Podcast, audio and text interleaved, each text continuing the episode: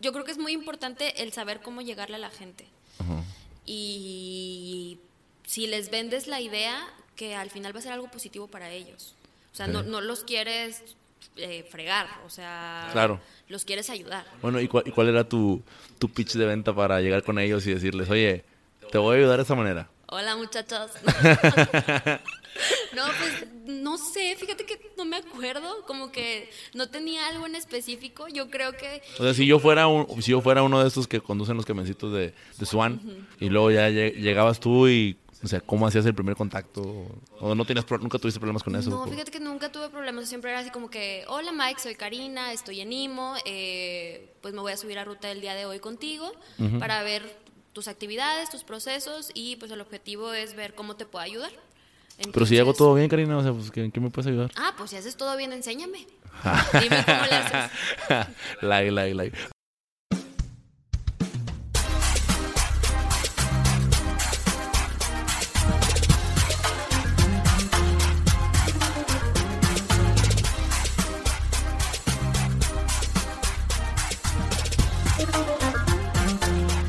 Hola, les habla Mike Mora y les doy la bienvenida a su programa Sin Dirección, el podcast en donde me dedico a entrevistar a personas con historias de éxito en el mundo laboral. Esto lo hago con el objetivo de conocer el camino que los llevó al lugar en el que están actualmente y así poder romper algunos mitos sobre sus profesiones, carrera e incluso de la vida misma. Esto va a permitirte a ti, que estás por determinar tu vocación, a aprender de los aciertos y errores que cada uno de ellos comparte en su historia y así puedas tomar mejores decisiones. En esta ocasión, tuve de invitada a Karina Beltrán. Ella es una ingeniera industrial que actualmente trabaja en Quality Alimentos Operaciones como gerente cuenta claves para la cadena de Soriana. Y si tampoco sabes lo que es una gerente cuenta clave como yo, no te preocupes. Aquí en el episodio ella lo explica. También trabajó para Ferrero de México, la compañía italiana que se encarga a la venta de chocolates. Así como para Qualamex, en donde estuvo en el área comercial también interactuando con las grandes cadenas de Chiví y también de Soriana. Así que nos cuenta algo acerca del cómo es emigrar de una empresa a otra.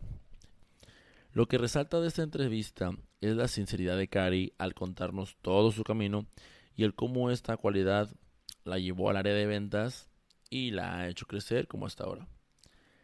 El cómo, a pesar de no elegir la carrera que ella quería, logró redireccionar su camino y llevarlo a otra área en donde le va bastante bien. Si eres de esas personas que dicen, quiero trabajar para una gran empresa, pero no sabes ni cómo empezar, quédate. Te va a gustar este capítulo. Bienvenidos una, nuevamente a otro programa de Sin Dirección. Estamos el día de hoy con Karina Beltrán. Karina, bienvenida. Hola, mucho gusto. Karina, pues eh, muy agradecido de que estés aquí presente en, en el programa. El día de hoy pues vamos a platicar contigo acerca de, de la historia que, que- que tienes para, para estar trabajando ahorita hasta donde estás, que es en Cualtia. Sí. Y pues a mí realmente me, me llamó mucho la atención dos cosas en lo particular. Uno, que trabajas este, en la parte de cuentas claves con Soriana. Y dos, pues el tema de las ventas, ¿no? Que ahorita yo considero que es una habilidad súper importante que, que en la escuela no nos enseñan. Correcto. Este, y que pues afuera es lo principal ahorita con el mercado tan, tan agresivo que como se vive. Pero sobre todo, ¿sabes cuál es mi duda? Es, es tengo dos, bueno, una amiga y dos conocidos que me, me han manejado el concepto de cuentas claves y yo quisiera saber, quisiera empezar por ellos, ¿qué es tener una cuenta clave? El, en sí, el puesto. Es Ok. tu, tu pregunta. Es, ¿De o qué sea, trata, pues? Sí, de qué, qué es, o sea, es como que, ah, que traigo la cuenta clave de no sé qué, y lo, o traigo cuentas claves y es de que, ajá, ah, chido, o sea, suena importante, ¿no? Pero pues no tengo idea de qué es. Bueno, eh, principalmente los cuentas claves estamos en compañías de consumo masivo. ¿Qué es consumo masivo? Eh, productos que te encuentras en el súper. Ok. ¿no? Eh, desde un abarrote, papel de baño, alimentos, salchichonería, etcétera. Entonces, eh, llevamos cuentas, eh, sí súper importantes, porque pues al final eh, tienen presencia ya sea regional, eh, o nacional. Y nos encargamos pues de toda la estrategia comercial para que los productos de las compañías donde trabajemos lleguen pues al consumidor final, ¿no?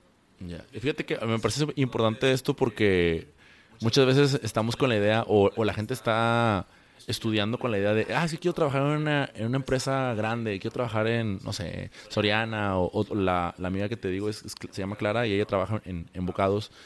Este, y no, pues quiero trabajar en bocados, etcétera pero no sabe ni de qué, ¿no? O sea, a lo mejor todos decimos, no, quiero trabajar en una empresa grande, pero no tenemos ni idea ni, ni, ni de qué se hace. Entonces, por eso dije, ¿qué es en sí lo de, lo de las cuentas claves? Sí, de hecho a mí me pasó, o sea, cuando estaba estudiando, yo decía que, ay, quiero estar en cervecería, que ahora es Heineken, o en BAT, eh, o sea, yo me imaginaba así como una empresa transnacional y es como el sueño de muchos que estamos estudiando, pero pues al final, pues qué hacer o no hacer y demás, pues no tienes como una idea, ¿verdad? Ya hasta que entras como que al campo laboral.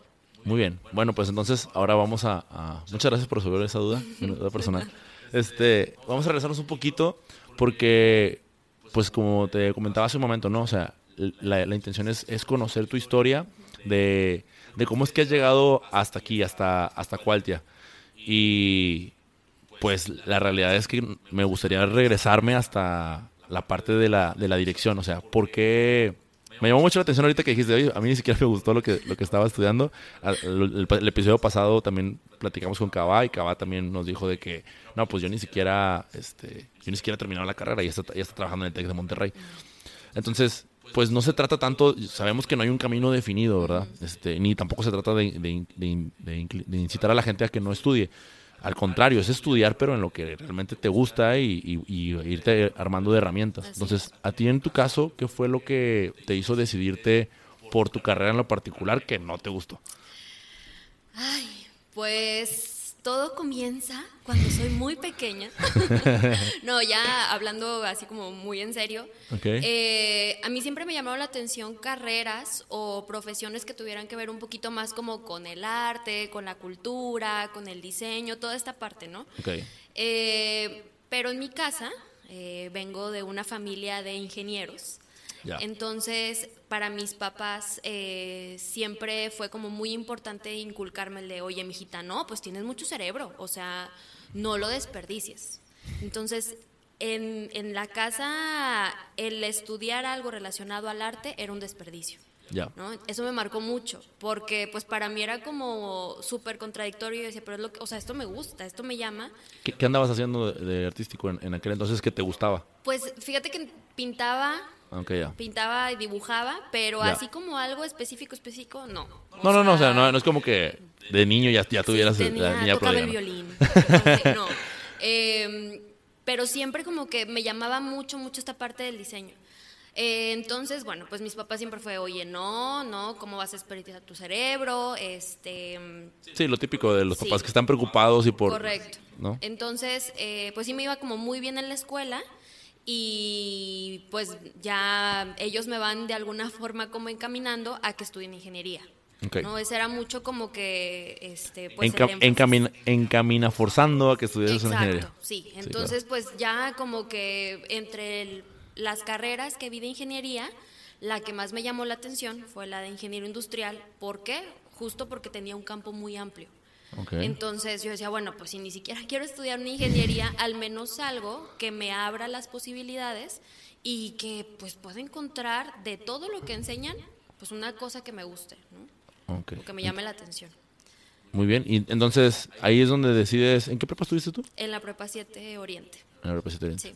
¿Y ahí en la preparatoria fue cuando tomaste la decisión o fue desde antes o fue...? No, fue pues en la prepa y o sea, te puedo decir que decidí un día antes de que teníamos que hacer como el primer proceso. O sea, de verdad me costó muchísimo trabajo.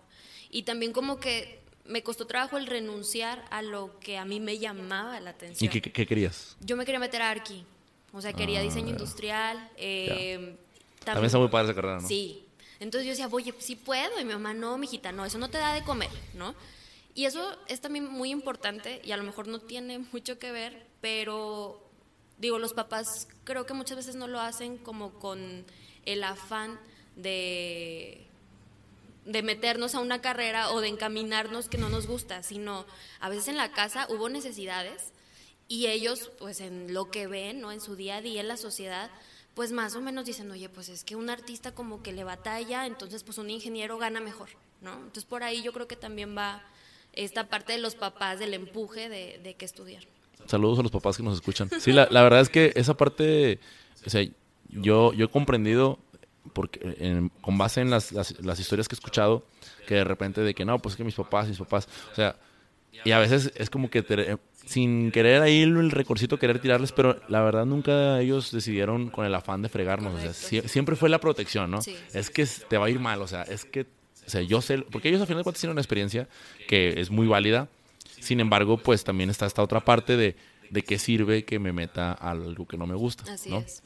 Entonces ahorita lo que me llama mucho la atención contigo es cómo le hiciste para sobrevivir en esta parte de que no te gustaba eh, durante toda la carrera y ahora pues hasta, hasta dónde estás, ¿no? Sí, pues entro a la carrera y desde el día uno o pues sí, básicamente al principio, luego, luego me di cuenta que no era algo que me encantara. O sea, se me hacía como la, la, facultad, digo, sin ofender a la Facultad de Ciencias Químicas, un saludo, pero, pero sí, o sea, no, no me encantaba, o sea, yo veía como a mis compañeros y la verdad es que hice toda la carrera un grupo muy chiquito de, de amigos y ahorita, o sea, todavía conservo ciertas amistades, pero son súper chiquitos, ¿no? O sea, yo iba a, a la facultad, a clases, y si no había alguna clase, no creas que me quedaba ahí. O sea, me iba con mis amigos a Arqui o con mis amigos a, a FIME, porque en realidad, o sea, yo no me sentía como parte de la facultad. Ok. Entonces, digo, paso todas las materias, todas las paso en primera oportunidad, porque, pues sí, o sea, pues, mi cerebro pone que no me... No te fallaba en No me falla, pero pues al final no, nunca hubo una materia que me encantara, que me apasionara, o sea, siendo muy honesta, nunca, nunca sentí como ese llamado de, ay, wow, soy ingeniera, o voy a ser ingeniera industrial y este es mi camino, esta es mi pasión, nunca. Em, ya estaba en la carrera, no sé, a mediación, y yo decía, bueno, o sea, ya estoy aquí y lo voy a sacar adelante, y de algo me va a servir, ¿no? O sea, al final la carrera me tiene que funcionar y la verdad es que también ingeniería industrial tiene esta, este mundo de posibilidades ya en el campo laboral que pues algo iba a encontrar. Esa, era mi motivación. Entonces así acabó la carrera. o sea, básicamente el proceso o todo el camino de la carrera fue aguanta, aguanta, aguanta que cabes. Sí. ¿En serio? Todo el proceso. Wow, qué difícil. Sí, o sea, todo fue aguanta. Y te digo, mm, pues me hice como de muy buenas amistades, que quiero mucho, y pues eso ayuda, ¿verdad? Sí, eh, siempre el camino es más fácil con gente eh, importante o que quieres, que aprecias, y que les aprendes.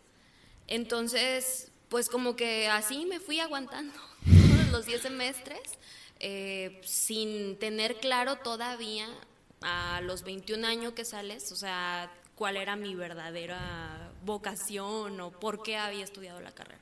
Ok, y cuando estuviste durante la carrera, ¿no hubo algún maestro o, alguien que te diera un chispazo de lo que haces al día de hoy? No. ¿No?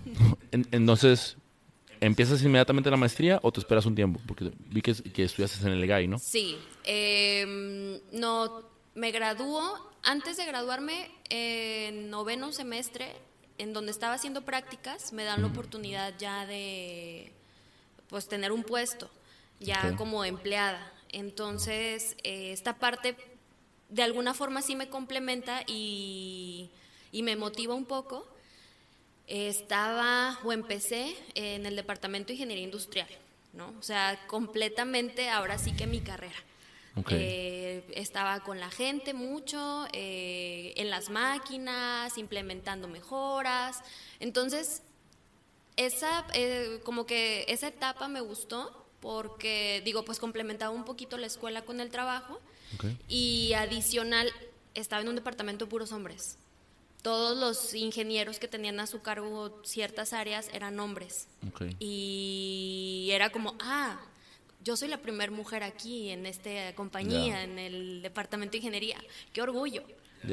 Entonces, eso fue, yo creo, como que algo que me motivó mucho. Mi equipo de trabajo, mi jefe, el que fue mi jefe cuando yo era practicante, que ahorita todavía sigue siendo súper amigo mío, eh, más que la carrera. Creo que fue este, este primer trabajo. ¿En, dónde fue ese primer trabajo? Graforregia, ahorita ya tiene un nombre diferente. Antes pertenecían a cervecería, a mm, todo el grupo de cervecería. Así es. Vaya, qué, interesante, o sea, esta parte de, de, las amistades fueron las que te... O sea, la gente te motivaba, es como cuando en la, en la escuela no quieres ir a la escuela, pero quieres ver a tus amigos, ¿no? Así es, sí, más o menos así fue. Y regresando a lo de la maestría, eh, yo termino, o bueno, estoy un año de ya como empleada ahí en, Grafo y también siempre fui muy inquieta, o soy muy inquieta. Entonces, eh, como que empiezo a ver que se abrían oportunidades, ya no en ingeniería industrial, sino en el área de producción, y me consideraban, pero recursos humanos era, ay, no, es que está muy chiquita, no, pues es que es recién egresada, ¿cómo le vas a dar a su cargo 50 personas? ¿No? Entonces, esas cosas como esas limitantes que las mismas compañías de repente te ponen, o sea, a mí me frustraron. Entonces era así como que, oye, pero si la gente confía en mí, si los jefes están viendo que puedo con esto, ¿por qué no me das la oportunidad? Eh, Creo que ahí... RH fue la que empezó a poner Sí, RH era de que no. Y, y, hablaron conmigo en un momento, oye, Cari, pues es que la edad y necesitas más experiencia. Y yo entiendo que muchas veces la edad tiene, o sea, tiene mucho que ver. Pero pues yo me sentía lista, ¿no? Y a mí la verdad es que me encantaba estar con la gente en el piso. O sea, me encantaba andar cochina, con mis botas. O sea, era como que algo que me, me gustaba muchísimo. Oye, hacia allá iba precisamente, o sea, dices el nombre de tu carrera y, o sea, y hablas de un campo de, de, posibilidades, un amplio campo, pero en sí, ¿cuál es la chamba de, de, la ingeniera administradora? De un ingeniero industrial es mucho mejorar los procesos. Ok. Eh, de lo que sea, pues, o sea, puede ser desde una línea de producción hasta a lo mejor eh, el proceso de cobranza o de finanzas de cualquier compañía, ¿no? es mucho optimizar.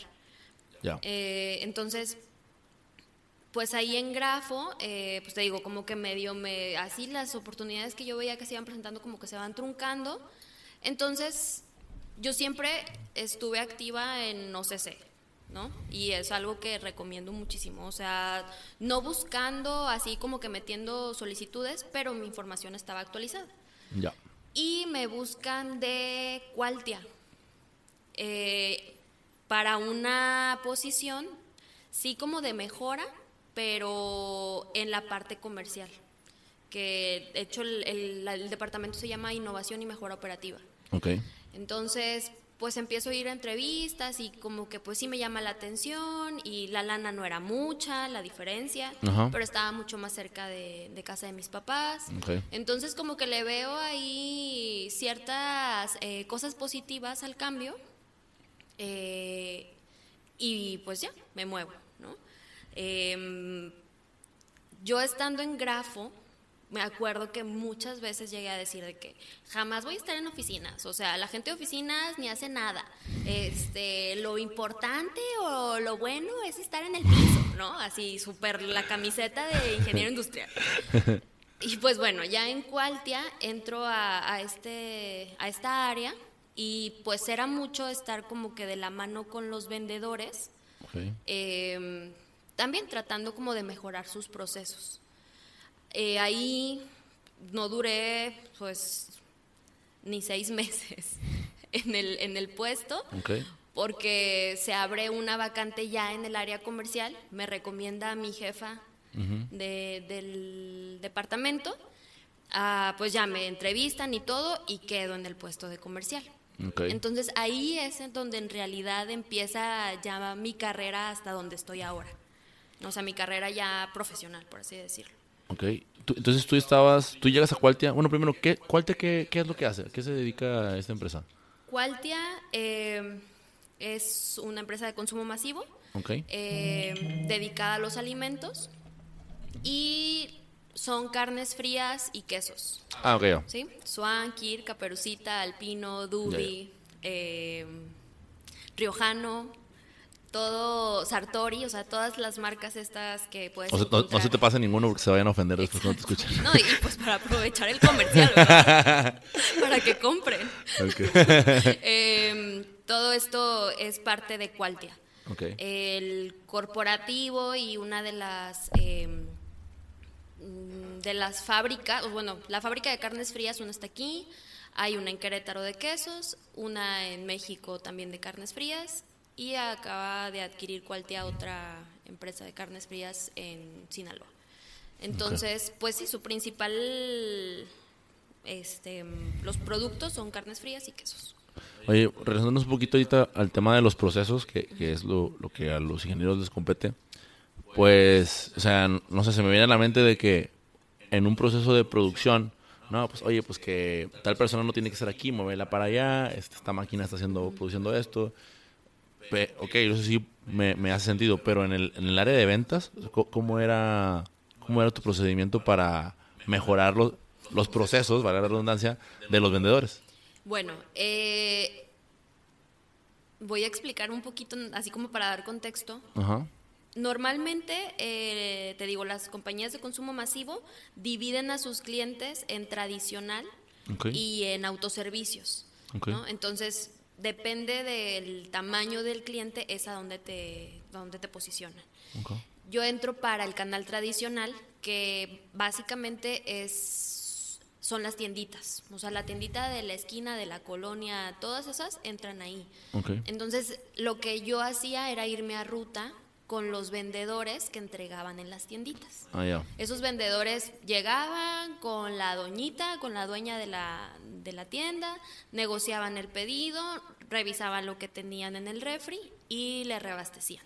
Ya. ¿no? Entonces, por esa parte era mi, mi trabajo. O sea, ¿qué hacía este vendedor que podía ayudarlo o que, o que no estaba haciendo que yo Ok. podía ver de acá afuera? ¿no? O sea, literal al lado de él, ¿no? Sí, Viendo, sí, analizando sí. su procedimiento. Sí, estaba bien padre porque pues al final te, te llevan a lugares a comer bien rico.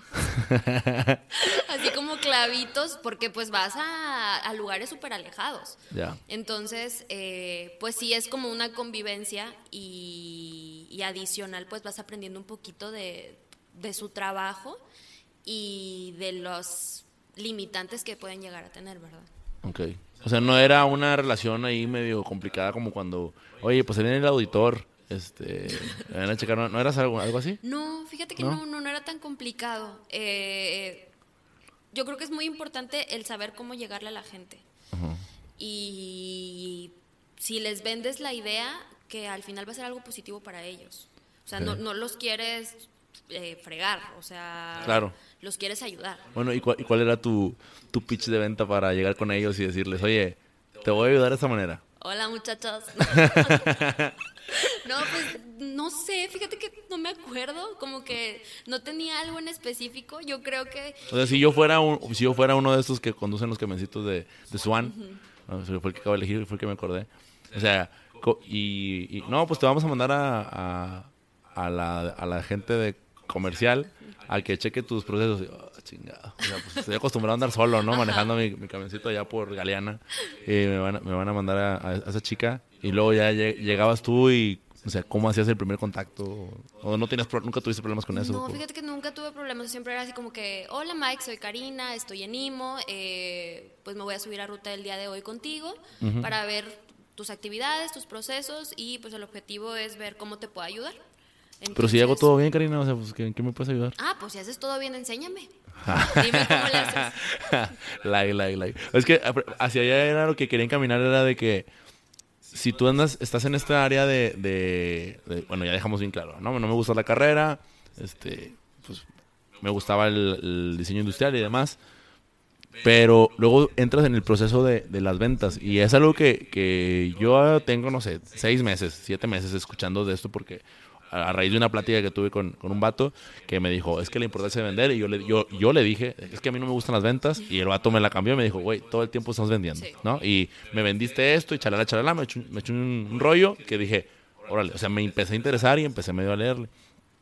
Pero cuando a mí Sandra me, me dice, oye, fíjate, Karina está en el comercial y es chingona para las ventas, dije, pues échala, porque realmente me, me interesa saber eso es, de las ventas en lo específico y, y la historia de, y ahorita me, me, me, está llamando mucho la atención la historia de cómo pasas de el campo, bueno, el campo no, perdón, de estar con, o sea, con la raza, o sea, en, en, pues como ingeniero, como ingeniero industrial. Sí y luego pasas a esta zona Godín, nice, pero también a la vez de agarra otra vez ruta. ¿Y cómo es que empiezas a desarrollar la parte de, aprender a vender? ¿O ya sabías o, a, qué se a qué se debe? No, o sea, la verdad es que también creo que el día a día te va enseñando un poquito cómo, en mi caso, cómo, cómo empezar a, vender, ¿verdad? Okay. Ahí te digo, en, en IMO no era tanto el que les vendiera yo a ellos directamente, sino pues cómo, cómo me ayudaban ellos y cómo podía ayudarlos yo. Súper importante y eso creo que aplica para todo. O sea, al final las personas que están haciendo una actividad son las que saben. Y tienes que llegar mucho con, con esta actitud de aprenderles y, y, ya sobre la marcha van a ir saliendo oportunidades. Pero, pero si no puedes llegar y, oye, güey, haces tu trabajo bien culero, entonces pues te vengo a enseñar. Pues, pues gracias a Dios. Sí, sí, sí. Entonces, eh, ahí era mucho el, pues estar también con la gente y en la oficina. Te voy a ser muy honesta. Duré también muy poco porque yo iba con mi jefe y le decía, oye, estoy aburrida. O sea, ¿qué más? Ah, ya. Ya estoy, tengo estos proyectos y digo, también en todos los puestos, o sea, podemos ir mejorando, obviamente, ¿no? Hacer cosas diferentes, pero como que yo me aburría. O sea, no, no me era suficiente. Entonces, ya que paso a la parte comercial, ya al área comercial, eh, entro como analista de ventas para Soriana. Entonces ahí fue, la verdad, mi primer acercamiento con un cliente de autoservicios grande. Eh, mi jefe era el gerente cuenta clave de Soriana en ese tiempo ahí en Cualtia. Entonces, pues ahí sí era mucho reporte, mucho análisis, eh, revisar los resultados, o sea, en base a, estos resultados, qué se tenía que hacer, cómo tenías que reaccionar, las ofertas y demás. ¿no? O sea, y ahí sí me salí completamente del piso o del campo, por así decirlo. Ya entro a una oficina 100%. ¿no? Eh, de repente yo acompañaba a mi jefe, a Soriana, a sus juntas pero en sí yo no tenía como una participación muy activa con, con Soriano. Eh, la verdad es que en ese tiempo aprendí mucho y creo que fue donde ya me empecé a definir, o sea, y que yo llegaba a mi casa y pensaba, ok, creo que a, esto es a lo que me quiero dedicar, o para, este es mi, mi camino, pues. O sea, ya, ya hasta que entro a comercial. Pero, ¿qué fue lo que te llamó en, sí la atención de comerciales? ¿Qué fue, qué, lo, fue lo que te gustó? Primero, el dinero. Súper importante. la verdad. Porque nuevamente, o sea, si para mí mi carrera no había sido súper apasionante y al final las actividades que había estado haciendo en este tiempo tampoco era como que dijera, wow, me encanta hacerlo, pues el dinero es lo que te mueve. Okay. O en mi caso, así fue. O sea, a mí me movía eso. Yo veía mucha oportunidad de crecimiento ahí en, el área comercial. Eh, veía que les iba muy bien. Y pues al final estaba aprendiendo. Y eran como cosas nuevas. Y eso pues nunca me ha desagradado, ¿no? O sea, como que ir a ir rascándole a ver qué más hay. Eh, la verdad es que también mi jefe creo que me ayudó mucho porque era súper intenso. O sea, intenso ñoño, pues. Eh, y mucho me dejó también trabajar sola. Eso es algo que yo aprecio mucho en donde esté. Entonces, eh, pues sí trabajamos como muy bien de la mano y yo lo veía a él y, para mí era de que, oye, pues este güey es bien chingón, o sea, sabe mucho, sí, sí le rueda, o sea, no es como que un jefe que te pone de que, oye, que le voy a aprender. O sea, él sí traía como esta parte del análisis que era súper importante y yo ahí la empiezo a desarrollar, que tiene algo que ver con la carrera, ¿no? O sea, que al final es, pues puedes tener un montón de números, pero cómo se interpretan, ¿no? Entonces ahí es como que ya empiezo a decir, oye, pues me gusta, me gusta el dinero, me gusta analizar y pues me gusta que lo que hacemos, si lo hacemos bien, pues podemos llegar a la boca de un montón de familias. Entonces, ya como que le vas viendo como que ese valor agregado. Entonces, eso fue lo que te terminó motivando a la parte de, de la de las ventas. Pues sí, sí, yo creo que sí. Y también ahí duré mm, total, o sea, el tiempo en Cualtia creo que fueron dos años. Ok. Y te digo, soy muy inquieta. Entonces, eh, se va mi jefe a otra compañía y me voy con él. para hacer el mismo. paquete. sí, para hacer el mismo equipo. O sea, lo, lo entrevistan a él y dice, sí, acepto, pero déjame traerme Sí, a... o sea, él se va y al mes me voy yo con él. Ok. Entonces seguimos como, él igual, sigue llevando la cuenta de Soriana y HEV. Y yo igual me voy ya como coordinadora de abasto, ese fue el siguiente puesto, eh, para, mm, igual para Soriana y HEV, ¿no? Ay, no sé si decirlo, pero algo que me motiva, me motivó a cambiarme, eh, en Cualtia, antes de irme, antes de decirles que ya me iba, eh, pues me cambian de jefe y la verdad es que no me gustó el trato del jefe, ¿no? Me suben de puesto, o sea, a mí de analista de abasto ya me habían dado un puesto de eh, cuenta clave, ejecutivo cuenta clave, ¿no? Entonces, pues yo ya tenía un puesto chingón, ya me habían, o sea, ya era más lana, para mi edad estaba súper bien, pero puse en una balanza mi estabilidad emocional y el dinero y me fui por mi estabilidad emocional. Fíjate, porque es- eso me llama mucho la atención y acabas de decir hace ratito que me, me mueve el dinero. Sí, me mueve el dinero, pero me mueve más mi bienestar. ¿no? Claro, sí. Que es algo que desafortunadamente conocemos personas que la viven mal porque hacen lo contrario. ¿verdad? O sea, ponen el dinero sobre su estabilidad emocional, entonces salen del trabajo, puras quejas, Sí, y, pero me va muy, pero ¿y por, qué- por qué no te sales? Es que no puedo dejar el billete. Entonces dices, bueno, pues entonces, o sea, bueno, ya mejor no le dices nada, ¿verdad? Ya nada más los escuchas. Bueno, pues entonces sigue hablando, que como que ya no te vas a ir de ahí. sí, o sea, uno toma las decisiones y uno sabe a qué le da más peso. Entonces, pues ya rechazo esta, esta oferta. Así que y- estuviste, estuviste un mes, ¿verdad? Sí, estuve un mes y fue así como que, oye, no, me ofrecieron maestría y demás y les dije, no. Ok. Eh, me voy a, a la siguiente empresa que se llama Qualamex. Ok. Bueno, ya la acaba de adquirir otra compañía hace un año más o menos. Maldito capitalismo. Sí, maldito capitalismo. Pero eh, en ese tiempo eh, los productos que comercializábamos era Sabilé, Egogel, Bonais, Rico Pollo A ver. eh, todo esta, este lado, ¿no? Así ya como del cuidado personal, Ok. que comparado a lo que hacía en Cualtia, que es, pues por ser carnes frías y quesos, es un... Ay, eso es un No, oye, no sabía que el rico pollo y el bonais entraban en el cuidado, pero... bueno, más o menos, en el abarrote. Este, ah, es que hay un desmadre acá en Cualte, ¿no? Sí, o sea, te- había como un... O sea, el ritmo era muchísimo más acelerado Sí. en Cualtia. Entonces me voy a, un, a una compañía un poquito más, din- bueno, menos dinámica, eh, hablando de la parte de que pues obviamente el- un champú te dura muchísimo más en el anaquel. No 30, 40 días y sácalo, ¿verdad? Ah, ya. Eh, Eh, que, que eso me imagino que tenía un proceso interesante acá, ¿no? Ay, sí.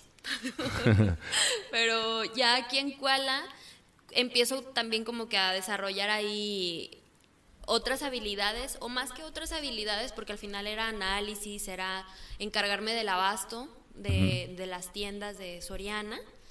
Eh, pero como una categoría completamente diferente. O sea, una en el mismo supermercado, Ajá. pero pues ahora sí que un departamento que no tenía nada que ver con, con el alimento. Ah, ¿no? Porque ahora, ahora que... ¿Seguías en, ¿En seguías en comercial? ¿Pero seguías en comercialización o ya no? Sí, en comercial. Igual comercial, el puesto era coordinador de abasto. Ok, ya. Y en Kuala también en- entregábamos a los centros de distribución de Soriana. Ok. Y, o sea, versus en Kuala, eh, digo, en Cualtia, perdón, que en Cualtia se entrega tienda por tienda.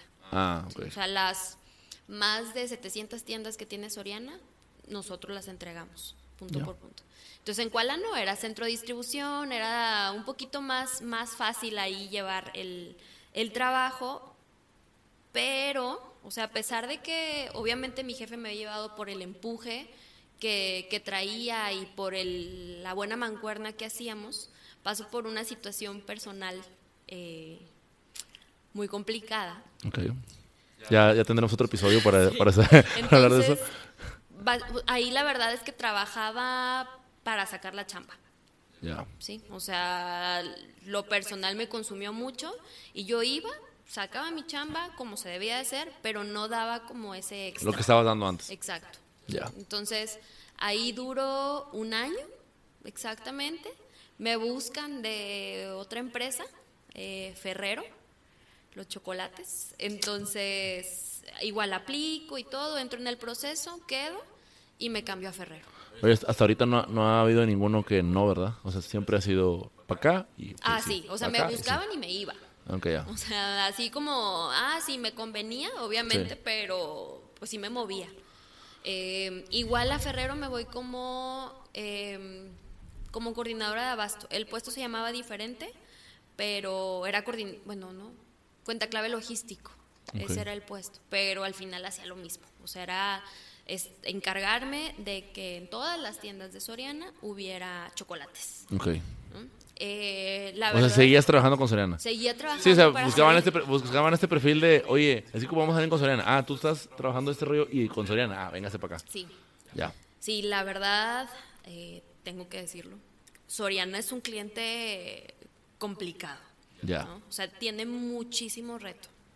Fíjate que hace ratito te iba a hacer esa pregunta y después lo dejé. Y qué bueno que la sacaste tú solita, porque te iba a preguntar, oye, ¿y ¿cómo es esto de trabajar con Serena? O sea, me imaginaba acá como que llegando acá, este, en trajes todos negros, hombres y mujeres, lentes de negro, no sé, un logotipo al lado izquierdo de la S y la chica. Y dije, lo voy a preguntar. Está, el corporativo está padre. Ok. Punto.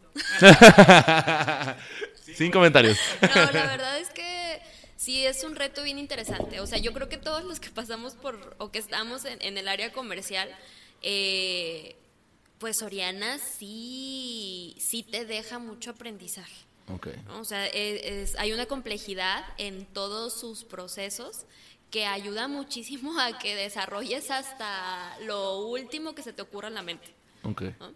Eh, creo que lo importante sigue siendo el trato con las personas la comunicación, el, el cómo puedas embonar, en cómo puedas ayudarlos a, a, tus clientes, ¿no? En este caso que era Soriana, los que están en el otro lado, cómo los ayudas a, a aligerarles un poquito la chamba, porque también, híjole, los admiro mucho, o sea, tienen mucho, mucho trabajo, mucha carga.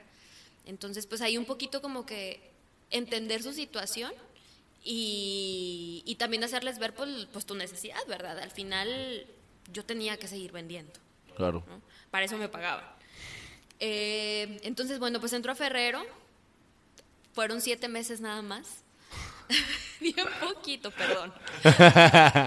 sí, súper poquito, pero fueron unos meses súper padres. Eh, yo creo que el cambio me ayuda muchísimo, ¿no? O sea, todo, en general mi persona eh, me, me, da muchos beneficios. Conozco a ciertas personas que siguen siendo ahorita así mis súper amigos. Eh, bueno, una principalmente, que es así de mis mejores amigas. Y pues igual aprendo de otra categoría, ¿no? Ya, ya como que el postre, esta parte de la indulgencia, ¿no? Vas al súper, estás ya en la caja y es como, ay, pues te ponen el mundo de, de, chatarra para que se te antoje algo, ¿no? Entonces, eh, ay, pues yo estoy ahí. En te, lo te lo ponen ya cuando ya vas, ya vas a pagar, ¿no? Y la vez, ay, sí, ay, un chocolatito. Así. Oye, a mí me pasa de que eh, pago con tarjeta y lo, no traigo feria para darle al, mm. al, al paquetero y lo Chinga, se me regreso un pinche kinder. lo metes y, y, ya uno, un billete de 20 ya pagas y ya con lo otro ya le das al, muchacho, ¿no? Bueno, pero haces una buena obra. Ah, pues sí. Eso ayuda. Este, entonces te digo, pues ahora sí, ¿cómo esta parte de los chocolates, estar en, en las cajas, en el checkout, que también es un departamento completamente diferente en Soriana. Y adicional, pues los ferreros que encontramos en, en los pasillos, ¿no? Que tiene mucho que ver con la temporada. Era algo que no me había topado. O sea, Ok, ya. acá Ferrero la... Entras, en- entras en febrero a Soria- a Soriana y de- casi casi te, te reciben con un chocolate Sí. gigante en, la entrada, al lado de las frutas y verduras, ¿no? Sí, ándale. que es en la temporada de Navidad. Y es la temporada más pesada o más importante para Ferrero. O sea, tienes que estar ahí sí o sí, ¿no? Oye, ¿cómo, cómo le hicieron para, para vendernos la idea los de Ferrero de que es que, güey, es diciembre, güey, tienes que comprar Ferrero, o sea, es lo que, es lo que tienes que regalar? No tengo idea, creo que tiene mucho que ver con, con la historia, ¿no? O sea, Ferrero es una compañía italiana, entonces pues ya tiene muchos años en México. Y esto del, no me acuerdo, o sea, no sé si te acuerdas tú de los comerciales de Momentos Ferrero, ¿no? Y que Ajá. entraba el güey así súper guapo y también hacía una chica y había meseros así con una montaña de Ferreros. O y sea, decías, eh, te vendía la elegancia, ¿no? o sea, de la clase. Sí, de que, ay, yo también quiero comprar Ferrero. Y pues diciembre es cuando más la gente tiene, ¿no? Sí. Ya entra lo del aguinaldo y todo eso, la tanda. Entonces, pues obviamente mm, gastan un poquito más en su ticket. Y es algo que está súper estudiado. Y es algo también que te da mucho la- las empresas de consumo masivo. O sea, el, el consumidor, cómo actúa, en qué temporadas y por qué. Son maquiavélicos ustedes. Un poco. Sí. Entonces te digo, pues este duró poquito en Ferrero. Algo que le tengo que reconocer también mucho a, a- a la compañía es que se fijan muchísimo en el recurso humano. Humano, ¿no? ok. O sea, súper detallistas. Que si el, hay un día mundial de la Nutella, que es el 5 de febrero, y así de que te, te daban así como una Nutelita con tu apellido y cosas así, como muy padres, que de alguna forma ayudan a que tu empleado te sientas parte Te de. la camiseta. Exacto, sí. Entonces, bueno, ahí estoy siete meses nada más, ¿Y por qué? ¿Por qué te vas? Porque me vuelven a hablar de Cualtia. Ándale. Me hablan otra Viejo vez amor. de Cualtia. Sí, mi viejo amor. Y yo había jurado que no iba a regresar nunca a vender carnes frías. Eh, De hecho, ya no consumía. Sí, casi, casi, ¿no? Este, me habla eh, un director, el director de inteligencia comercial. Eh, me busca, tenemos la entrevista y le digo, oye, pues sí, pero yo me salí por estas razones. Me dijo, no te preocupes. Eh, O sea, la estructura cambió. Entonces, ¿qué onda? ¿Cómo ves? El, ya me ofrecen ahí un puesto de gerente cuenta clave. Otra para- vez, era- que era... No, el otro era ejecutivo, ¿verdad? Ejecutivo, sí. Ya. Ya. Ya, como gerente entró a Qualtia para HB, Smart y al Super. Son cadenas, pues principalmente que están en el norte del país. Ok. Entonces, eh, pues entro como responsable de, de estas tres cadenas de autoservicio. Eh, igual, vendiendo carnes frías y quesos. Eh, En Kuala te digo, pues la verdad es que no había nada, solo creo que necesitaba cambiar de, de aire, ¿no? En general para mi vida. Y en Ferrero, eh, cuando me ofrecen la oportunidad de regresar a Cualtia, como te digo que me sentía muy a gusto en Ferrero, hablo con mi jefa, tal cual. Eh, le digo cuál era la propuesta que me estaban haciendo en Cualtia y pues qué onda, o sea, si en Ferrero había algo más para yo considerarlo, porque de verdad me sentía súper a gusto.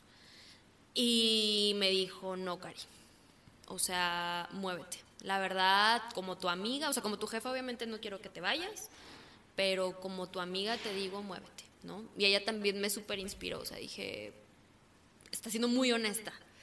Y la honestidad siempre es algo, es un valor que yo admiro muchísimo. Entonces, pues a- ella me ayuda a tomar esta decisión. También en Ferrero las cabezas, pero no molestar a nadie. Pero las principales cabezas de la compañía aquí en México son hombres. Entonces sí está un poquito marcadito, sesgado esa parte de, híjole, pues cómo crezco. Ah, ya. Y el corporativo está en Guadalajara. Entonces como que en ese momento pues no había mucho para mí. ¿no? Así es como regreso a Cualtia, ya con mi jefe, eh, es el que, el que me, me entrevista, el director de inteligencia comercial, y ya lo conocía, obviamente, de mi primera temporada en Cualtia. Eh, entonces sí había ahí una amistad también un poquito eh, pues marcada. Algo que también aprovecho el foro y recomiendo es siempre acérquense a personas que pueden aprender de ellos, ¿no? que, que pueden generar un poquito de, de empatía con ustedes y que pues al final todo el mundo de, corporativo o en las compañías también tiene mucho que ver eso de la conexión, ¿no? O sea, yo sé que a veces es, ay, me caga mi trabajo, entonces voy, eh, lo hago y me salgo de mi casa. Pues sí, güey, pero también importa que que sonrías, o sea, que saludes a la gente. Que, disfrutes. Exacto, o sea, estás ahí la mayor parte del día, disfrútalo, ¿no? Y también hazte de mentores. O sea, siempre trata de, buscar quién te va a dar como algo que, que les puedas aprender. Entonces, pues él me busca, me cambio a Qualtia y te digo, las, eh, tomo las cadenas regionales. Es la primera, es el primer puesto en el que ya tengo a alguien a mi cargo, a una persona, una coordinadora de abasto. Eh, un saludo a Nisa. y aprendo también mucho de ella, ¿no? Eh, sí, que, muchas veces estamos con este, en este chip y ahora que escucho los podcasts es de que, no, sí, o sea, consigue mentores, te, iba a preguntar ahorita, igual ahorita regresamos, consigue mentores y de que los que están arriba, pero a veces no sabes, o sea, a mí como maestro, como con los alumnos, no sabes, lo, o sea, no es un, es un cliché que ya está muy utilizado, pero aprendes un chingo de ellos, o sea, los escuchas y, y a veces, no tanto por, no nada más de cómo enseñarles, sino de, de ellos como persona, te quedas así como que, ay, güey, o sea, los ves a su edad o en, en su etapa de laboral, en este caso, güey, yo no pensaba así, o sea, qué chingón, ¿no? Sí, sí, sí. Y ella al final, pues ya traía un poquito más de conocimiento del, del, de las cuentas, ¿no? Ya las, ya llevaba HIV. Entonces, pues obviamente le, le aprendí muchísimo. Em, en el puesto duro dos años con esas cadenas regionales. Oye, eres como que no muy de largo plazo, ¿no? O sea, y, y, bueno, no lo quiero resaltar como algo malo porque empezamos hablando de que, o sea, te va bien actualmente, ¿no? Y a lo mejor como romper con un poquito con este cliché de que, o sea, ¿cuánta gente no hay? Me tocó trabajar en un colegio en donde a uno de los entrenadores le dieron un reconocimiento por 20 años de estar trabajando en el colegio. Y, mi, primer pensamiento, o sea, era todos aplausos, aplausos, y yo estaba aplaudiendo de que qué hueva, güey, no manches, o sea, ¿cómo le haces para aguantar aquí? Ya me quiero salir, ¿no? Eh, y, no es precisamente, o sea, no hay una fórmula para, para todo, pero pues aquí tenemos al vivo ejemplo de que, o sea, no tiene nada malo estar haciendo cambios, ¿no? Al contrario, eh, incluso hubo uno que mencionaste así que el de Ferrero fue como, como que clave para ti y la etapa de tu vida y te ayudó, ¿no? Sí, definitivamente. Y, digo, también es, es mucho de la personalidad de cada quien, o sea, yo así soy, soy muy mm, pues medio inquieta, pues, o sea, es como, que ok, ya estoy haciendo esto, sí, ¿qué más? O para dónde. Y, y, los cambios, la verdad es que de compañías me llegaban en momentos donde yo sin buscarlo tal vez, o, no consciente, pero sí inconscientemente, ya estaba cayendo en una zona de confort. Mm, o sea, ya mm. hacía las cosas, así. Entonces como que me empezaba ya a sentir un poquito a gusto de que, ah, mira, todo bien, ¿no? Ya en vez de salir tarde puedo salir a mi hora, ah, qué padre. Y me buscaban. Ah, Entonces, pues era como, ah, cambio. Y para mí el cambio es como un... Ay, es un reto y me encantan los retos. Ya. O sea, es, es algo de, en general en mi vida me gusta mucho como que las cosas nuevas. ¿no? Okay. Entonces, pues por eso también tomaba las decisiones de moverme. Ya Cualtia, pues también ya conocía mucho eh, del proceso, al menos interno. Entonces ya, ya no me era como tan, tan diferente toda la situación. Era adaptarte al nuevo puesto solamente, pero en sí la, la, la, compañía ya la conocía. Sí. Y ahí ya en este nuevo puesto es cuando empiezo a interactuar muchísimo más con el cliente.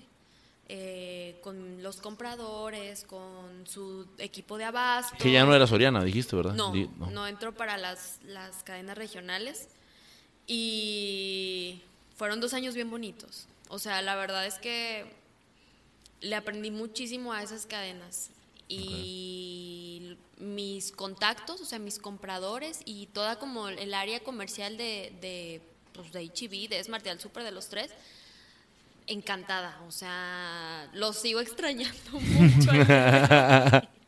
Sí, los extraño demasiado y, los y de verdad les tomé como que mucho cariño y les aprendí, ¿no? Porque pues era como, hola, pues soy la nueva, este, al principio siempre, o sea, en la parte comercial, pues obviamente siempre te van a querer chamaquear, ¿no? Y no de mala onda, sino pues obviamente... Pues, es que es parte del show, ¿no? Ajá. Es parte, es parte de la chamba de las ventas, ¿no? Tienen que pues, sacar lana, ¿no? Entonces como, ah, esta nueva se ve pendeja. Pues trata de sacarle lana, ¿no? Eh, y luego ya acá llegas y, ay, ¿qué hago? Y toda nerviosa y demás. Entonces, pues te digo, aprendes a un poquito como que a ir midiendo más a las personas. Y también comprendiendo las diferentes personalidades de, pues, de, la, de la gente con la que me topaba. Okay. Adicional a que internamente tienes que hacer buenas conexiones, igual, para que te ayuden. Oye, oye Karina, me surgió una duda ahorita de que te ha tocado de repente eh, socializar ya fuera de lo de la empresa con tus clientes. Sí. ¿Sí? Sí, sí, he agarrado pedas con ellos.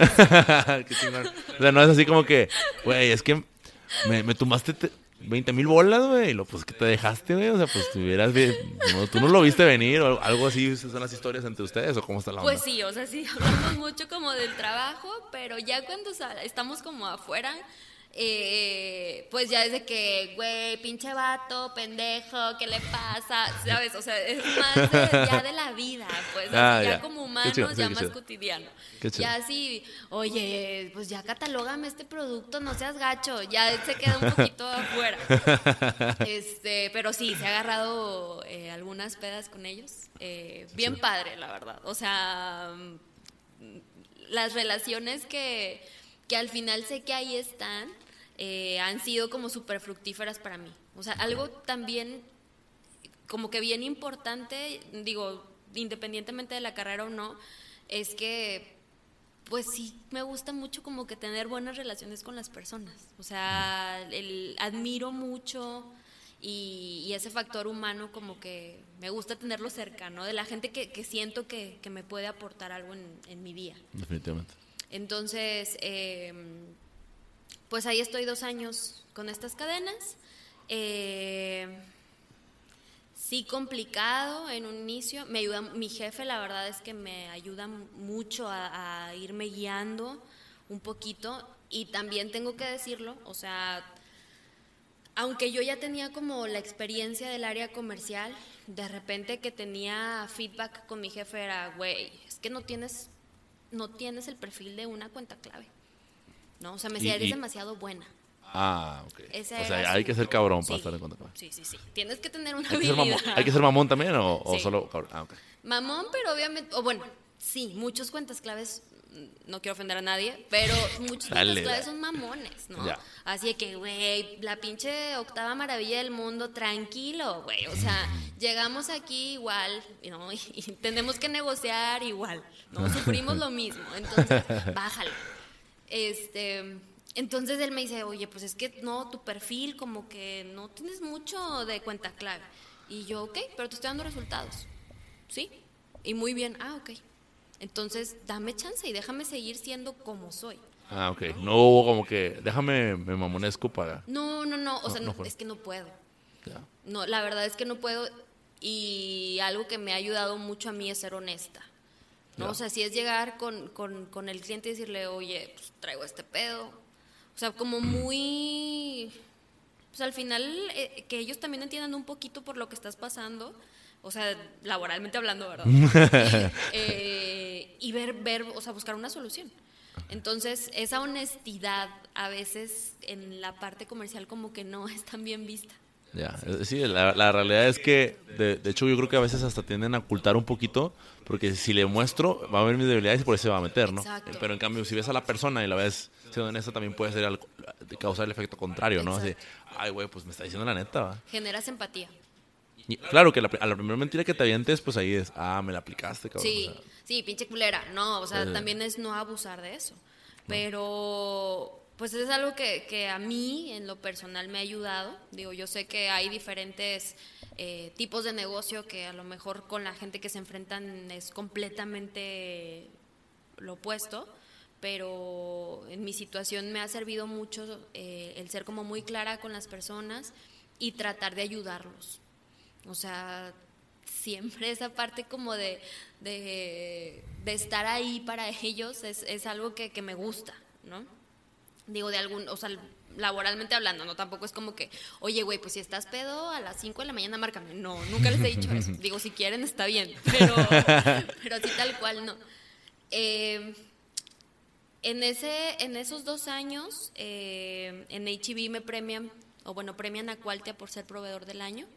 Entonces, creo que es como de lo más bonito que me llevo de, de mis cadenas regionales. Ah, o sea, el, reconocimiento y también, o sea, está la foto eh, donde están todos los directores de HB, el dueño de Qualtia, el director general, mi director comercial y pues soy yo la única mujer. Y a lo mejor eh, es insignificante o no sé, pero para mí eso siempre es un orgullo. O sea, el, el que las mujeres podemos marcar, ¿no? O sea, dejar como que cierta huella, a veces en, en situaciones donde no estaba tan marcado. Eh, entonces, bueno, pues esa es como mi experiencia más bonita en los dos años. Y después eh, se abre la oportunidad y me promueven para ser gerente cuenta clave ya de una cadena nacional que es Soriana. Y volviste a donde todo comenzó. sí. sí. Suenas como que no te han premiado como proveedor del año. no. no, la verdad es que sí es muy complicada Soriana. O sea, digo, nosotros los que somos proveedores lo vemos desde afuera y, híjole, a veces cuesta mucho trabajo, pero te digo, le aprendes y te deja aprendizajes bien padres. ¿Alguno que quieras compartir? Eh, no.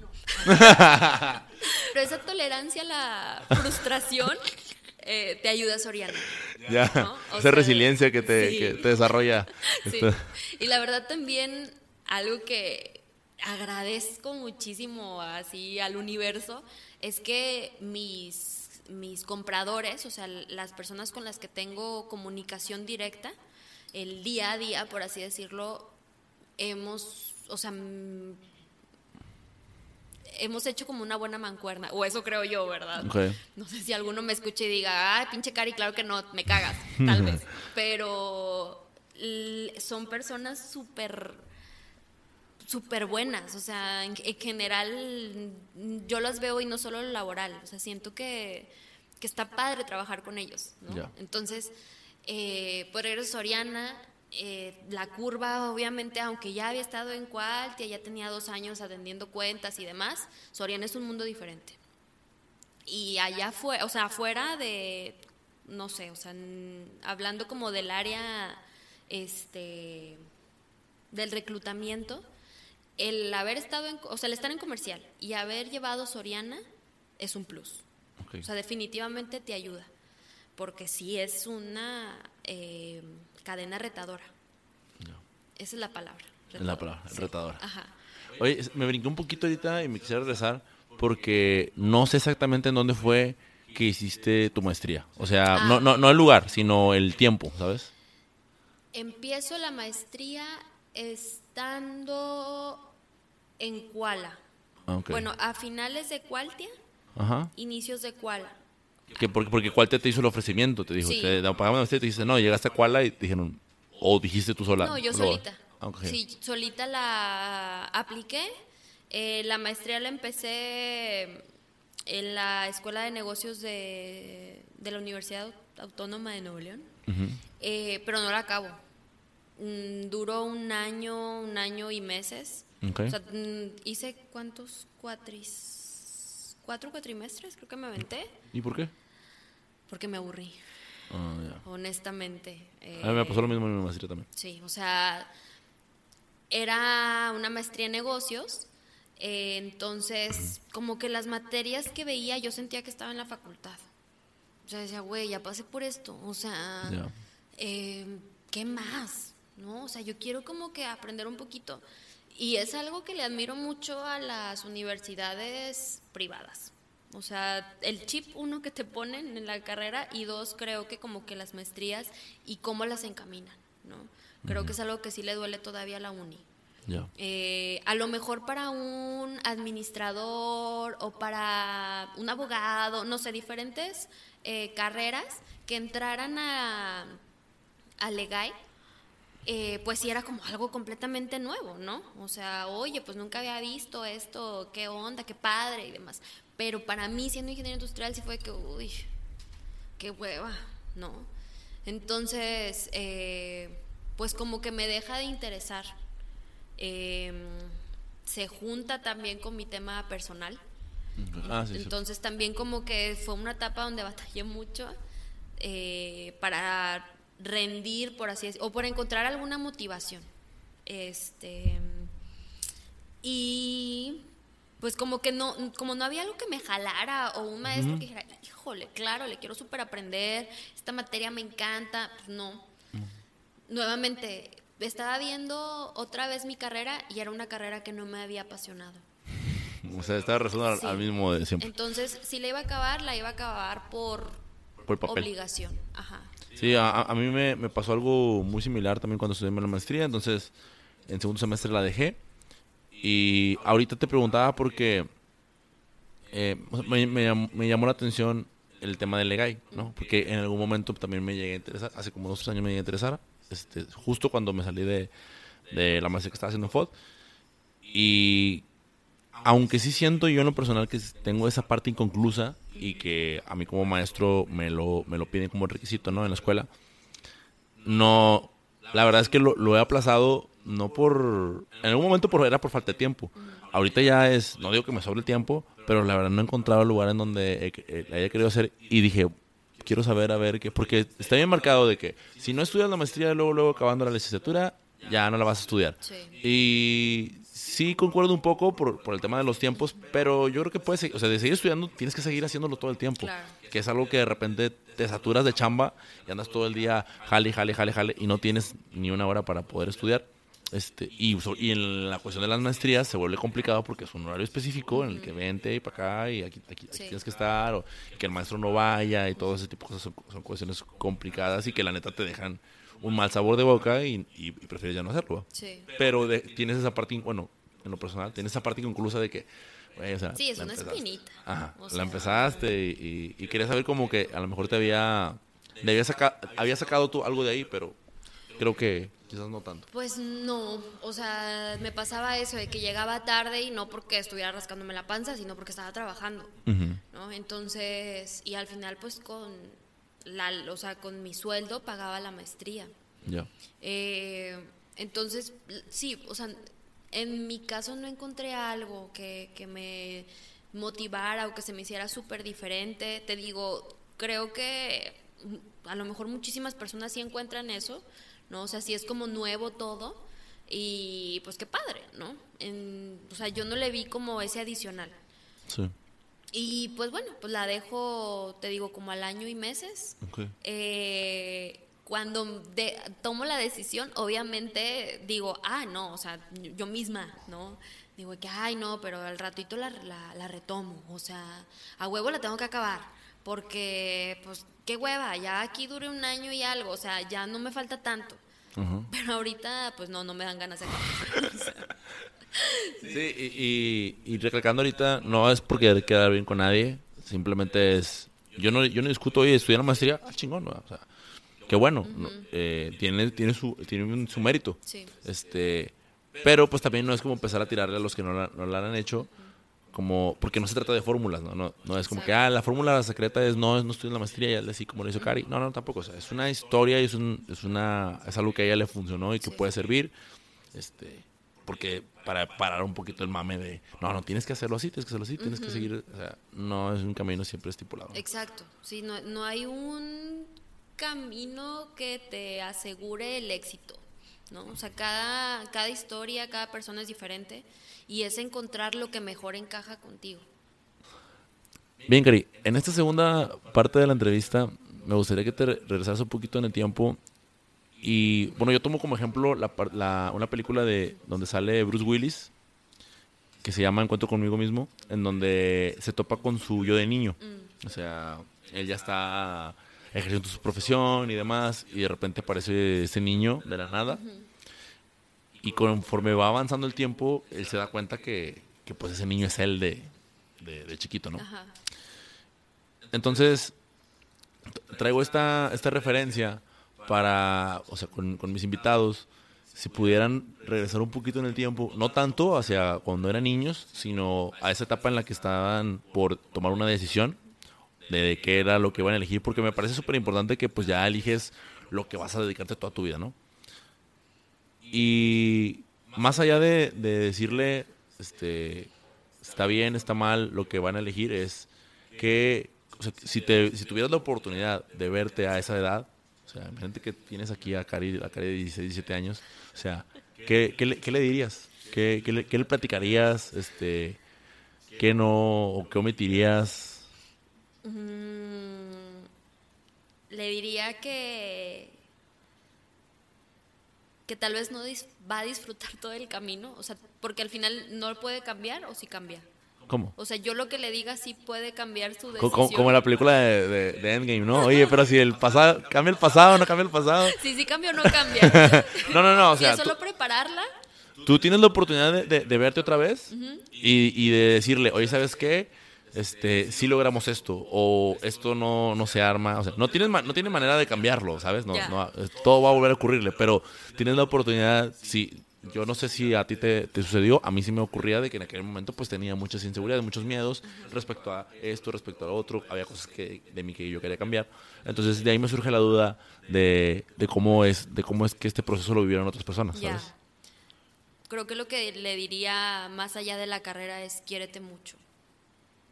Quiérete muchísimo. Y, y cree en ti.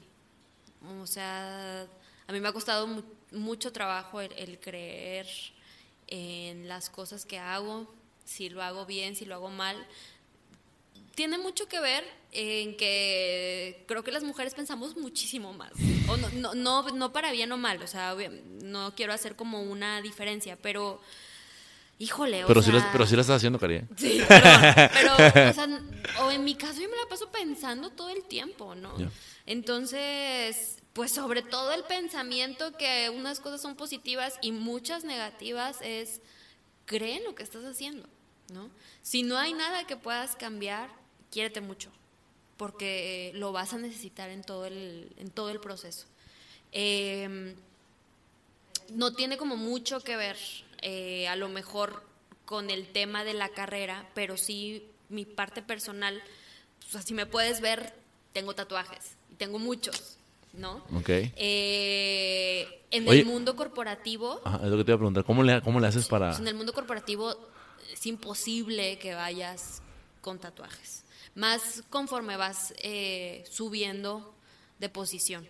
Claro. ¿sí? Entonces ahorita en la posición en la que estoy, mm, al cliente nunca voy en manga corta, pero también como esta libertad de expresión que no la dejen, porque yo creo que es como esa rebeldía, ¿no? O esa forma como de, de rebelarme al sistema, de sigo siendo yo, sí estoy dentro del mundo ejecutivo, corporativo, me va súper bien y lo agradezco, pero Karina de 17 años sigue siendo tú. O sea, nunca dejes de perder tu esencia. Porque al final, y te digo, mi papá todavía me dice hoy, ay, es que algo te salió mal porque tienes tatuajes. Y yo, sí, pa, o sea, me caí porque tengo tatuajes, papá, seguro, ¿no? Entonces, o sea, es, es- todavía como sociedad está como muy... Estigmatizado muy y- sí. sí. Entonces, también es como un parteaguas que es, güey, aquí estoy y me va muy bien por el esfuerzo y por todo el camino que he llevado, ¿no? Por la gente con la que me he topado, pero sigo siendo yo, no cambio. Fíjate que eh, ahorita en, en el tema de... Me gustó mucho, me gustó mucho que tú mismas hayas sacado el tema de los tatuajes que te iba a preguntar. Este, y no tenía miedo a hacerlo, ¿sabes? Simplemente como que se me, se me pasó. No tenía Es- miedo, pero me das miedo. ya te dije que te, te ves de carácter fuerte. No, no, se me pasó porque, porque precisamente Sandra me- fue la que me dijo. Me dijo, oye, pues este, Karina tiene muchos tatuajes y, y como la relación de Soriana, etcétera, y dije, a la madre, ¿cómo, va a ser? Dijo, si no los trae, y le dije, si no los, si los trae descubiertos, le voy a preguntar. Y si los, y si trae pues algo que los cubra, pues no lo voy a hacer. Digo, oye, me dijeron que tiene muchos tatuajes, ¿no? Y en lo personal, a mí me, a mí me gustan mucho los tatuajes. Y ya, ya no quiero decir que me voy a hacer uno porque nomás estoy dándole largas. Porque yo creo que, que, tiene mucho que ver, o sea, bueno, tiene todo que ver, no es tanto ni con el dibujo, ni con el, ni con el trauma, sino es, es algo, es, es un momento, ¿no? Es un momento y es, es una manera de expresarte que si lo haces pintando, lo haces este, dibujando, lo haces bailando, o sea, oye, pero es que alguien más lo dibujó. Pues sí, pero el, el punto es que yo, traigo, yo lo traigo, ¿sabes? Y yo lo decidí, yo lo elegí, yo dije que entonces es, representa algo. Oye, pero ¿qué significa? olvídate lo que significa. Ay, o sea, sí, no pregunten, por favor. Tiene una representación para mí, o sea, porque para empezar yo me rayé, yo lo pagué, yo me lo hice. Pero sí, pero tiene que tener un significado. Que te valga más. Significa mucho para mí, güey. Significan 800 bolas que le invertí aquí y ya. Y cierra sí. la conversación, ¿no? Sí, este. Y se ha sido. Digo, hablando de mí, o sea desde chiquita me han llamado la atención. O sea, siempre he tenido como esa, este, pues siempre tenía como, como, como, esa espinita, pues, ¿no? Desde no. niña, niña, niña. Eh, entonces voy creciendo y obviamente pues mis papás era de que ve la perpetua de que jamás, no, nunca como crees y si un tatuaje te vas de la casa. Entonces yo decido terminar la carrera y justo termino la carrera y me hago mi primer tatuaje. Entonces ya dije, ok, ya, ya gano mi lana, o sea, ya si me corren o no, pues ya a ver cómo le hago para mantenerme. Sí, ¿no? sí. Pero al final es algo mío y es algo que no voy a dejar. Eh, que es mi gusto, es mi persona. Y si a algunos les va a molestar o no, pues ahora sí que ni modo. Lo que sí es que respeto mucho la parte de, pues, mi trabajo. No, es el, el cliente, con el cliente siempre voy de manga larga. Y no porque sea algo bueno o malo, sino pues porque al final uno tiene que jugar las reglas. O sea, estás en una institución y es como que, oye, aquí no se permiten tatuajes. Pues a mí me vale madre. Ah, pues a mí también. Sí. Te vas. Ah, pues, ah, bueno, no, quiero seguir aquí. Ah, bueno, no hay pedo. Pues, nomás que no se te dan los tatuajes. Sí. Ah, perfecto. Llegamos a un acuerdo. Ajá. Entonces es como también regresando o partiendo de esta segunda parte es, Karina, 17 años, sí. ¿Te vas a encontrar con gente que te vea feo? Sí. Porque en Cualtia ya voy los viernes de manga corta. Ah, okay. Trato de ir de eh, manga corta. Viernes de tatús. Sí, viernes de tatús, ándale. Y, y, sí, o sea, de repente, así como que veo que la gente se me queda viendo y yo, ando a pensar que soy una chola o algo así, ¿verdad? Porque es lo primero que se les viene a la mente. O de repente, ahorita en mi equipo de trabajo eh, están dos chicas, eh, Janet y Jazz, que les mando un abrazo y les quiero mucho. Porque son parte súper fundamental de, del equipo y del resultado que tenemos actualmente. Eh, pero les han hecho comentarios a ellas, personas de otros departamentos, de que, oye, Karina tiene tatuajes, nunca, pero- me lo pens nunca me lo imaginé. ¿Quién es tu jefa, la tatuada? Sí, ¿no? Entonces como que, ay, wow, y yo, ay, pendejo, o sea, no pasa nada, soy la misma. No, nada más que de lunes a jueves me ves de manga corta y los viernes de manga, digo, de manga larga, perdón, y los viernes de manga corta, ¿no? Pero pues sigo siendo yo, mi esencia no cambia. Entonces, sí es como este mensaje a la cari chiquita de aguanta, ¿no? Todo va a salir bien y si como tal mi trabajo de repente tengo crisis súper fuertes de que no me gusta lo que hago todavía. A, mis 28 años, casi 29, no sé qué quiero todavía hacer de mi vida, ¿no? O sea, un, un- una- un objetivo claro todavía no puedo ver. Sé que quiero ayudar, sé que quiero dejar una huella, ¿no? Eh, sea como sea, hacer algo para la sociedad, pero todavía no sé cómo. Y trato, hago, hago mis, mis, como mis pininos, ¿no? Así como cositas chiquitas. Eh, pero, pues sí, o sea, todavía no me encuentro completamente y también es mucho decirle, o sea, trata de nivelar tu vida, ¿no? Ahorita que lo que me ha ayudado mucho es Eh, voy a taller de costura, entonces pues ya me hago mis blusas, mis pantalones, mis trajes de baño, ¿no? O sea, que no tiene nada que ver con la parte corporativa. Eh, me gusta viajar mucho, entonces esa parte también trato de fomentarla, ¿no? O sea, que, que ahora sí que la esencia se siga alimentando. Algo que me ha ayudado la carrera, y algo que me ha ayudado mi experiencia laboral, mi camino, es pues justamente eso, o sea, tener como la, el dinero, ¿no?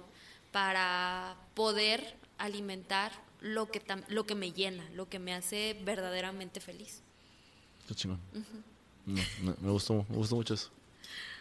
Muy bien, Cari. Para esta última parte de la entrevista, lo que, lo que hago con mis invitados es que ellos eligen sus preguntas, ¿ok? Entonces son, son, tengo nueve preguntas yo aquí, las cuales pues obviamente están numeradas del 1 al 9, y no hay así como que una, pues no, no tienes respuestas correctas ni incorrectas, son es lo que tú, lo que tú creas o tú sientas. Lo único en particular es que pues tú las eliges, ¿sale? Entonces, para comenzar, este, vas a, te pido de favor que me digas un número del 1 al 9. Eh, siete. El 7, muy bien. La pregunta número 7 es ¿Cuál es tu más grande molestia?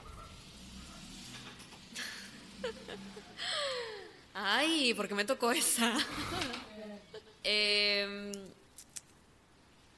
mi más grande molestia. Creo que soy yo misma. ¿Cómo? A ver, explícame eso. Em, ¿Por qué?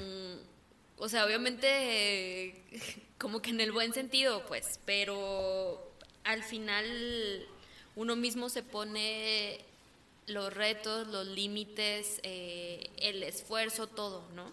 Ajá. Y al, por la parte laboral, o sea, creo que, digo, al final me ha ayudado a estar donde estoy, pero me exijo muchísimo. Ok. Y me desgasto mucho. Ya. Entonces, esa severidad que yo misma puedo tener con mi persona, eh, pues, híjole, sí me molesta. Es algo que ya tengo un tiempo trabajando.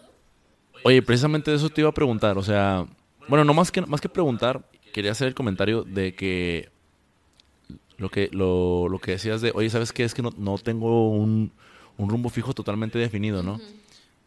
Ah, oye, a mis 28 años, que yo, yo tengo la misma edad que tú, y es que está tan, tan marcado esto de, Es que ya tienes que tenerlo. En algún podcast escuché hablar a, a, Checo Gutiérrez que decía: no es que en la etapa más pendeja de nuestras vidas nos toca tomar la decisión más importante, ¿no? sí.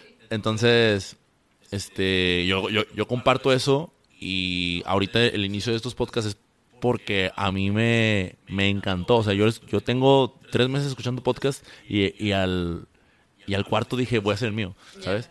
Entonces, ¿qué es lo que quiero resaltar? Que no tiene nada de malo. O sea, oye, pero es que a esta edad tengo. No tiene malo, güey. O sea, siempre y cuando hagas algo para llegar al objetivo que quieres, ¿verdad? Si estás de que, oye, pues es que no sé, güey, no sé qué hacer y, qué mal rollo, o, o tengo, tengo tal edad y no me he casado, o no tengo esto, güey, o sea, no hay pedo, o sea, no pasa nada de que, no, no tiene nada de malo sentirte perdido a veces, pero pues inicia algo o haz cosas. Haz, cosas para que te vayas, te vayan orientando hacia lo que vas a, hacer. Entonces, yo lo, lo único que, que, me llama la atención de lo que dices, de, oye, pues mi molestia más grande soy yo misma, este, pues a mí solamente me da la impresión de que precisamente esa forma de ser tuya es la que te ha llevado hasta donde estás, ¿no? Porque si no, fuese, si no fuera así, pues andarías eh, vagando en la mediocridad, que creo que no es algo que, no es una cualidad que te destaque, ¿sabes? Sí, no, me encanta. Eh, y, o sea, e, es una exigencia que desde chiquita tuve, ¿no? O sea, el valerme por mí misma. O sea, mis papás eran súper exigentes y muchas cosas a muy, muy temprana edad las hacía yo sola. Entonces, hubo un momento, obviamente, en la adolescencia, en la etapa más pendeja, ¿no? Que entré a conflicto con ellos, obviamente, ¿no? O sea, como una confrontación. Y me decían, es que, ¿por qué no, o sea, no pides permiso? No sé qué. Y yo, güey, o sea, bueno, papás, perdón. Este, así me hicieron ustedes. O sea, soy súper independiente porque así me, así me criaron, ¿no? Entonces, y lo platico con ellos ya al día de hoy, eh, muy tranquilamente y muy como en familia, en esta, en esta confianza que puedo tener con ellos, el, híjole, o sea, pues me encaminaron tal vez a algo que no me encanta, pero les agradezco que en base a sus posibilidades y en base a las necesidades que tuvieron, pues aquí estoy, ¿no? Y es gracias a ustedes. Em, me exijo mucho, sí. Es algo que desde niña tengo, o sea, siempre me estoy exigiendo. Y hoy es algo que lo voy a seguir haciendo, porque, como tú dices, o sea, es algo que me ha ayudado a estar donde estoy. Muchas veces, o antes de, llegar aquí, estaba pensando de que, ay, que me va a preguntar Mike, ay, ¿cómo lo voy a hacer? No sé qué decir. Y yo, pues, ¿cómo llegué aquí? O sea, ¿qué, qué, qué puedo aportar? No, pues fue suerte, no, no es suerte. O sea, hay muchos factores obviamente que se tienen que que se van alineando, pero siempre es esfuerzo. O sea, lo que les guste o lo que medianamente les guste, esfuércense y, y, pues den lo mejor de sí, ¿no? En el trabajo, en la familia, eh, con los amigos, en las relaciones. Porque al final eso es como lo bonito de la vida. El que puedas dar, e, o sea, como que ese empuje y que al final te va a llegar, te va a llevar a, un, a una parte como muy positiva o a una posición privilegiada, por así decirlo. Este, entonces, tal vez nunca voy a tener idea de qué quiero hacer con mi vida, pero sí, me estoy moviendo.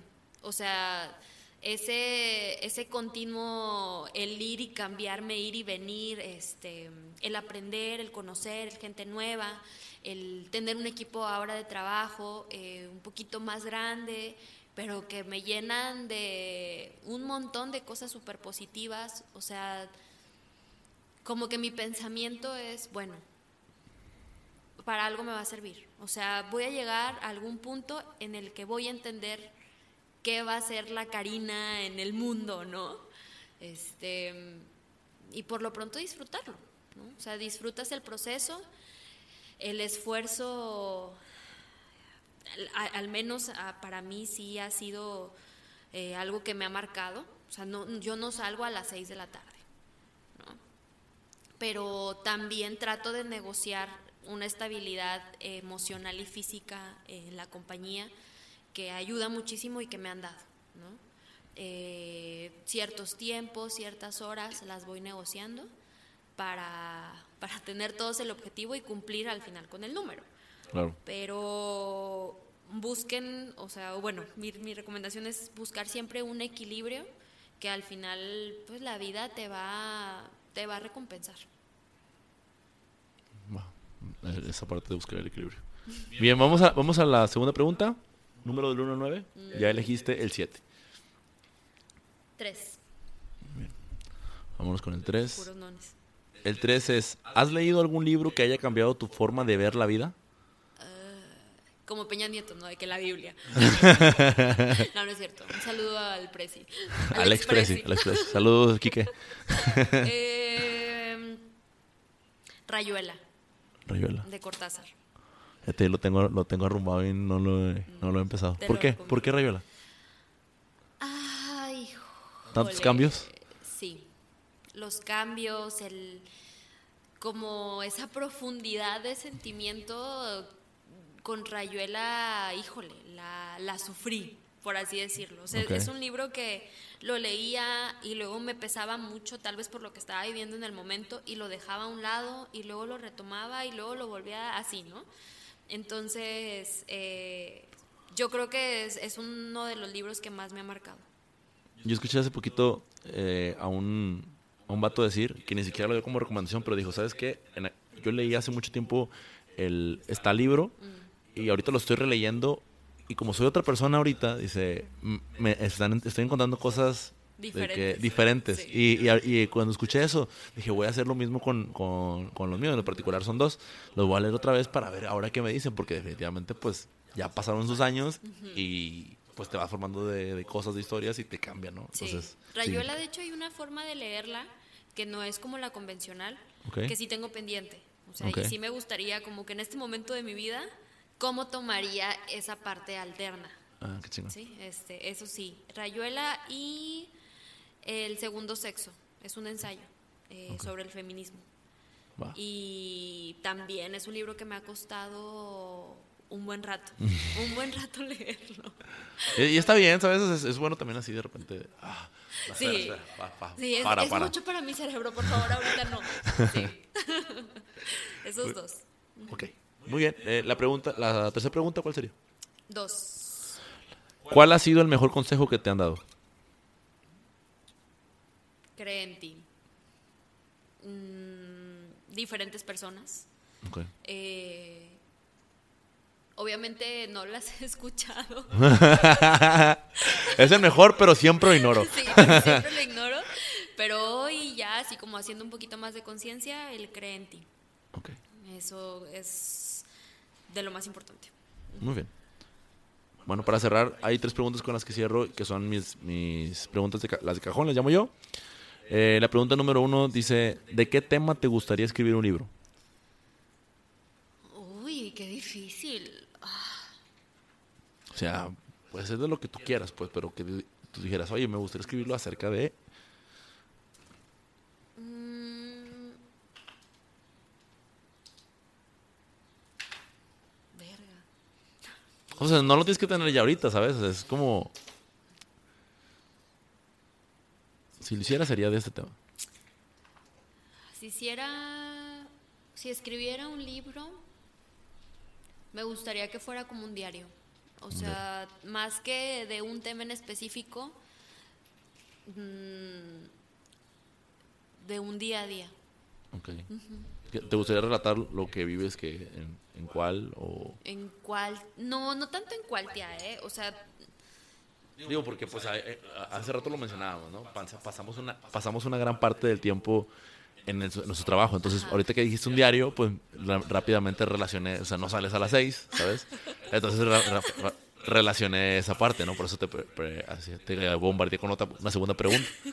Fíjate que del- creo que del trabajo sería lo último que escribiría, porque eh, sí, o sea, paso muchas horas ahí, pero también cuando salgo es como, ok, ya, bye, Ya. ¿no? O sea, todavía, y a lo mejor si me está escuchando alguna de mis amigas o mi novio, es de, ay, güey, pero, o sea, te sigues quejando de repente de lo que te pasa, ¿no? Pero cuando escribo, porque sí escribo, Ok. eh, hablo de mí. O sea, de mí me refiero a mis sentimientos, el, el cómo estoy, el día que escribo, qué es lo que me inquieta, qué es lo que me abruma, qué es lo que me hace feliz. En él agradezco. O sea, de eso se trata el diario. El diario de Karina Beltrán. Ajá, mi diario. Muy, bien. Sí. Muy pesado, por cierto, con, con- cierto pedido.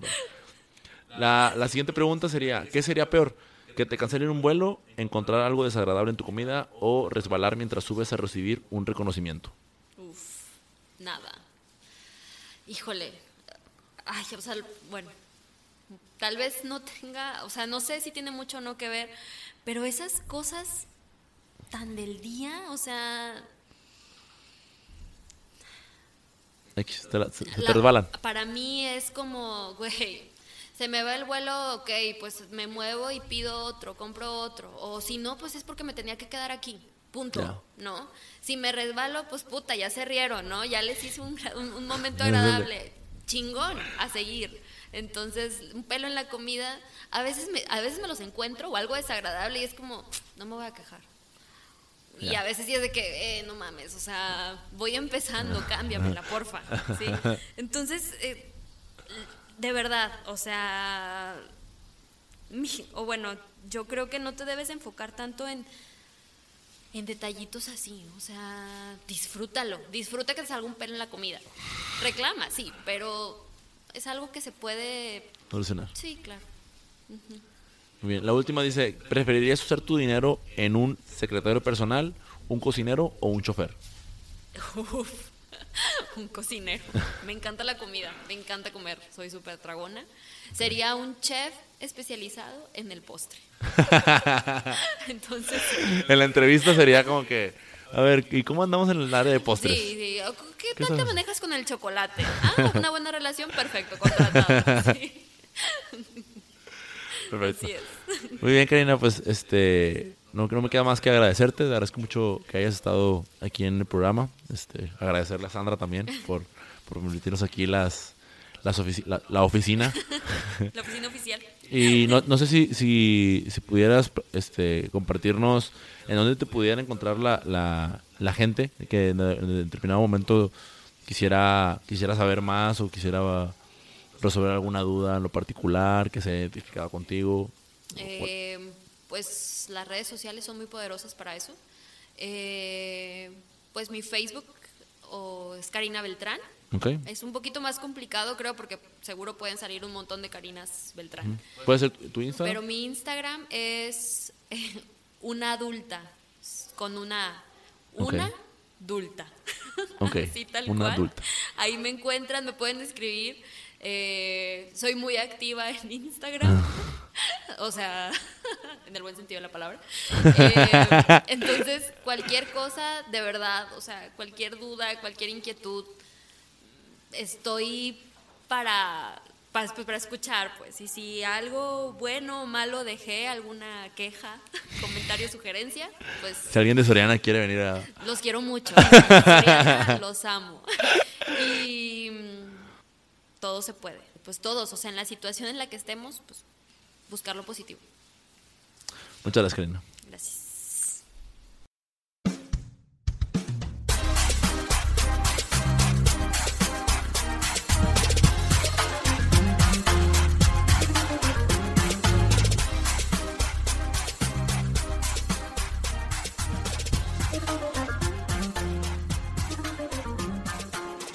Aquí es donde termina el episodio y quiero darte las gracias por quedarte hasta el final. A su vez quiero hacerte una invitación a dos cositas. La primera de ellas, no olvides suscribirte o darle seguir, ya sea que nos escuches en Spotify o en Apple Podcast.